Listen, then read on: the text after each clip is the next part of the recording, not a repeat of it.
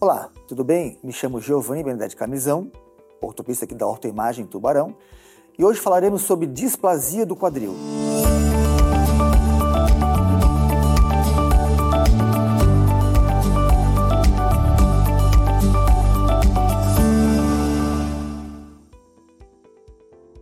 A displasia do quadril é um processo congênito, onde o quadril da criança, o quadril pediátrico, teria uma instabilidade que pode ser de duas formas: a criança já nascer com o quadril fora do lugar, ou a criança nascer com o quadril dentro do lugar, porém ele com facilidade sair. Com o passar dos meses, dos anos, essa lesão vai se evoluindo, vai aumentando ah, com franca luxação do próprio quadril. Como identificar essa lesão? Obviamente, quando a criança nasce, né, um pediatra com conhecimento da, da situação sempre examina o quadril através da manobra de Ortolani e Barlow, que vai definir a suspeita do quadril. Algumas crianças têm facilidade, por exemplo, as meninas, uma proporção em algumas séries de 4 até 8 meninas para um menino. Posição sentada durante a gravidez, criança muito grande, é, barriga muito pequena, perda de líquido amniótico no final da gestação, podem facilitar a instalação de um quadro desse. Em relação ao tratamento após identificação da lesão,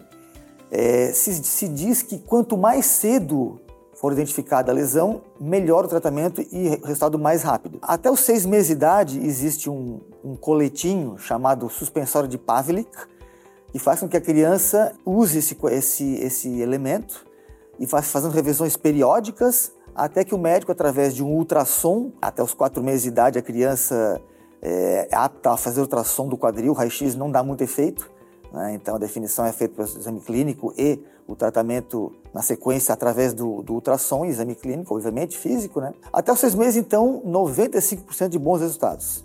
Dos seis meses até os 18 meses, a necessidade de talvez fazer o uso de um gesso né, pelvipodálico através, após uma redução fechada da, do quadril, ou seja, colocar ele no lugar e colocar o gesso na criança. A partir dos 18 meses, invariavelmente acaba sendo cirurgia. E tem como previr é, e como prevenir a realização dos exames pré-natais com ultrassonografia morfológica, pode determinar se a criança em útero já tem essa situação. Então, logo a, que a definição é feita, cabe a, aos familiares enviarem rapidamente a criança ao, ao médico ortopedista pediátrico para definição e tratamento posterior. Você que curtiu esse vídeo e gostou, muito obrigado e até uma próxima.